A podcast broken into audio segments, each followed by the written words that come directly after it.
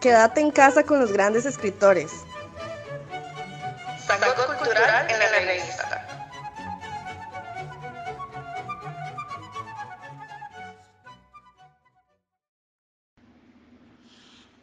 Hola, hola queridos amigos. Vamos a hablar hoy sobre los tres preludios de George Gershwin.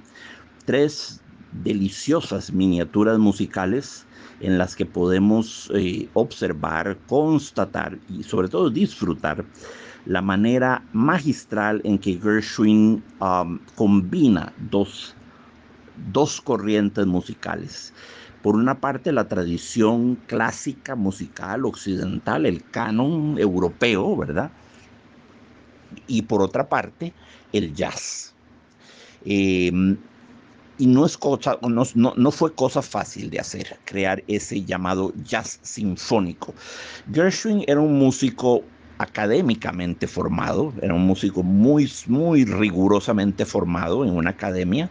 Eh, sus, sus, grabaciones al piano, por supuesto su grabación de la, de la Rhapsody in Blue, sus grabaciones de él como pianista nos revelan a un pianista de enorme nivel técnico y de una orientación clásica con tempos muy firmes, muy estables, no hace loco, no se mete a improvisar, no hace tonteras, respetando su propia partitura como si fuera algo de Mozart o de Bach, músico muy serio, muy, muy académico, muy, muy, muy riguroso, muy, muy, muy íntegro, esa es la palabra. Eh, y eso, eso no porque lo diga yo, basta con oír sus propias piezas. Yo he tocado la Rhapsody in Blue muchas veces en mi vida y ocasionalmente me han este, objetado que mi versión no es lo suficientemente jazzística. Que, técnicamente muy bien, que todo, pero que, pero que, que me faltó swing. Bueno, amigos, guess what? Oigan la versión de Gershwin. Gershwin no le pone swing. Gershwin no es jazzístico no, no, no, no, no, a ver, no charralea la obra. Ya la Rhapsody in Blue, igual que estos tres preludios que ustedes van a oír acá, ya tiene suficiente, suficiente de lo que constituye el jazz como para subrayarlo más. Se convierte en una, en una mueca, en una caricatura, se convierte en una, en una, a ver, para hacer un, técnico, un término propio al teatro, en una sobreactuación y eso es lo que no se debe hacer. Estos tres preludios son maravillosos. El primero es marca, lleva por indicación alegro, bien ritmato e deciso. Alegro viene decir rápido, bien ritmado y decidido. El segundo, andante con moto. Andante con moto significa lento pero con movimiento lento pero con movimiento, que no se estanque la música. Y el tercero, agitato, que es agitado. El del medio, este andante con moto, es una pieza llena de melancolía, llena de melancolía. Ahí sentimos la melancolía de, los blues, de los spirituals, de esa parte del jazz que está llena de dulce tristeza, ¿verdad? Eh, llena de homesickness eh, la homesickness de la, de la negritud del sur de los Estados Unidos, ¿verdad?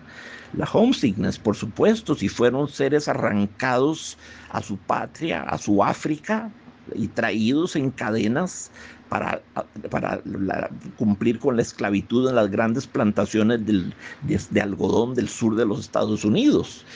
Eh, y en las noches de luna, de hecho hay un famoso spiritual que se llama Moonlight in the Plantation, Noche de luna llena en la plantación, que la usa Borjak, por cierto, en su Sinfonía del Nuevo Mundo. Em, hay mucha, mucha melancolía en el jazz, contrariamente a lo que la gente cree. Hay también ritmos euforizantes y cosas que, nos, nos, trastornan, nos embriagan, pero también hay mucha melancolía. Y es el caso de este segundo preludio, que podría incluso, por el, por, el, por el tipo de tema que tiene, podría funcionar como una especie de arrullo, de canción de cuna, si cabe Sí, claro que podría, claro que podría. Este, podría funcionar como tal. Este, mm, una, una, bueno, una negra durmiendo a su negrito en, brazos, acunándolo, arrullándolo. La música tiene ese balanceo melancólico, pero dulce al mismo tiempo, ¿verdad? La melancolía suele, suele, suele ser muy productiva para, para efectos artísticos no, no, no otros sentimientos, ¿verdad? No, no, la melancolía no es la tristeza, la postración, la depresión, la angustia, no. Esos son sentimientos estériles, pero la melancolía, vean que hasta la palabra es linda, melancolía eh, suele dar material para la creación musical o para la poética o para todo tipo de creación. Entonces Gershwin, que era un gran pianista, crea con estos tres preludios y con sus demás obras, crea lo que se llama el jazz sinfónico. Em, Gershwin era un hombre Gershwin era un hombre triste, qué cosa. Su música, y su música lo dice, su música lo dice por momentos, no siempre, pero por momentos. Era un lírico y era un melancólico. Busquen fotos de él. Busquen las fotos más conocidas de él, en la, foto famosa en que nos ve de frente. Vean, vean el caidillo de ojos que tenían, vean el rictus de la boca. No era la expresión de un hombre alegre, no era la cara de un hombre alegre. En Gershwin había mucho dolor porque en Gershwin había mucha, bueno, el problema del multiculturalismo y el problema de la, de la identidad. ¿Quién soy yo? Porque Gershwin era judío, pero a ver, se lo trajeron, de, era de una familia judía de San Petersburgo, entonces era de, de, judío de raíz rusa, criado en Brooklyn, Nueva York, y enamorado del jazz del sur de los Estados Unidos, de Alabama. Entonces, bueno, cabe, cabe plantearse la palabra, ¿cuál es mi patria? ¿Cuál es mi patria? ¿De ¿Cuáles son mis raíces? ¿Por qué esta homesickness? ¿Por qué este, este mal de patria, esta melancolía que siempre me habita? ¿Será la Rusia que me llama? ¿Será mi, mi, mi, mi sangre judía, mi tradición judaica? ¿Será, será Brooklyn? ¿Será será la negritud de los Estados Unidos, que también supieron como nadie lo que era la homesickness, fueron traídos de su amada África en cadenas para trabajar en las plantaciones de, de, algodón en condición de esclavos, ¿verdad? Entonces, Gershwin se identifica con ellos. Um, hay un problemita así de identidad en Gershwin, pero ese, ese multiculturalismo de Gershwin fue el que le permitió justamente poner en un crisol todos esos elementos heterogéneos, lo que, lo que, lo que recordaba de, de San Petersburgo, elementos del folclore judío, por cierto, también aparecen, este, y elementos de la tradición occidental clásica, del canon clásico, eh, Bach, eh, Beethoven, Mozart, eh, Schumann, Brahms, etc. y también el, el jazz y lo y, lo bate todo en una licuadora y sale, sale un maravilloso lenguaje musical que es múltiple y que es variopinto y que es caleidoscópico, tiene, tiene de todo. Usa mucho Gershwin, es uno de los elementos más característicos del jazz, usa la síncopa. Una síncopa es simplemente un desplazamiento del acento natural de un compás. Si yo estoy en compás de 3x4, estoy bailando un vals, el tiempo fuerte es el primero. 1, 2, 3, 1, 2, 3, 1, 2, 3, 1, 2, 3. Piensen en el en el Danubio Azul. Un, dos, tres, un, dos, tres, un, dos, tres. Un, dos, tres, un, dos, tres, un, dos, tres. El uno es el tiempo fuerte. Si no lo fuese, no podríamos bailarlo como vals. Bueno, ¿qué hace Gershwin?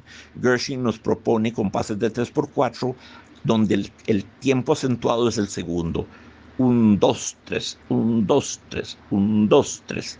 Entonces se siente como, como desarticulado, ¿verdad? O un compás de 4x4. En un compás de 4x4, naturalmente los tiempos fuertes son el 1 y el 3. 1, 2, 3, 4, 1, 2, 3, 4, sobre todo el 1, ¿verdad? Pero Gershwin nos puede proponer perfectamente en 1, 2, 3, 4, 1, 2, 3, 4. Esos son síncopas, cambiar los acentos naturales de un compás.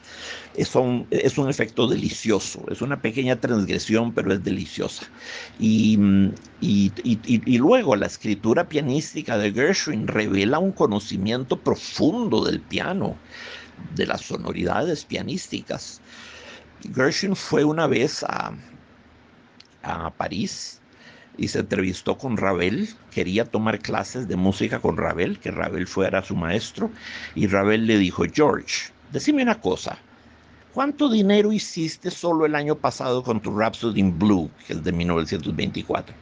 Gershwin le dio una respuesta astronómica y Ravel se murió de risa y le dijo, pero George, debería ser yo entonces el que debería estar estudiando con vos. y le añadió cosa muy interesante y muy sabia. George, ¿para qué ser un Ravel de segunda cuando pude ser un Gershwin de primera?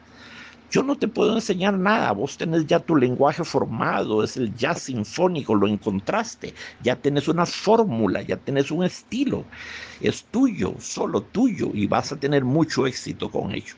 Desgraciadamente, cosa, cosa triste, Gershwin murió Murió en julio del, del 37, a la edad de 38 años de edad, de un tumor cerebral terrible que se le declaró.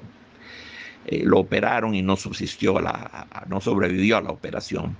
Y en, en, diciembre de ese mismo año 37 moría también Ravel. Desde el 37 vio la muerte de Gershwin y de Ravel ambos. Eh, Gershwin famoso por su Rhapsody in Blue y Ravel famoso a nivel mundial por su bolero.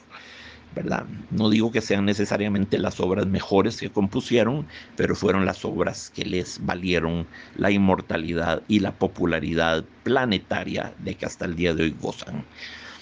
Que disfruten la música, queridos amigos.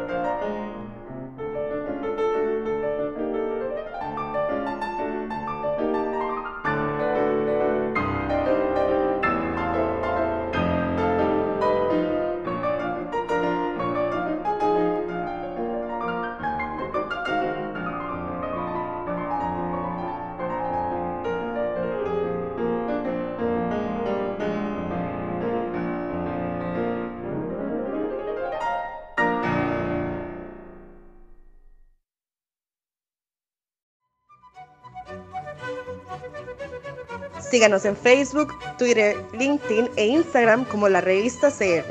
Somos el medio de de Costa Rica.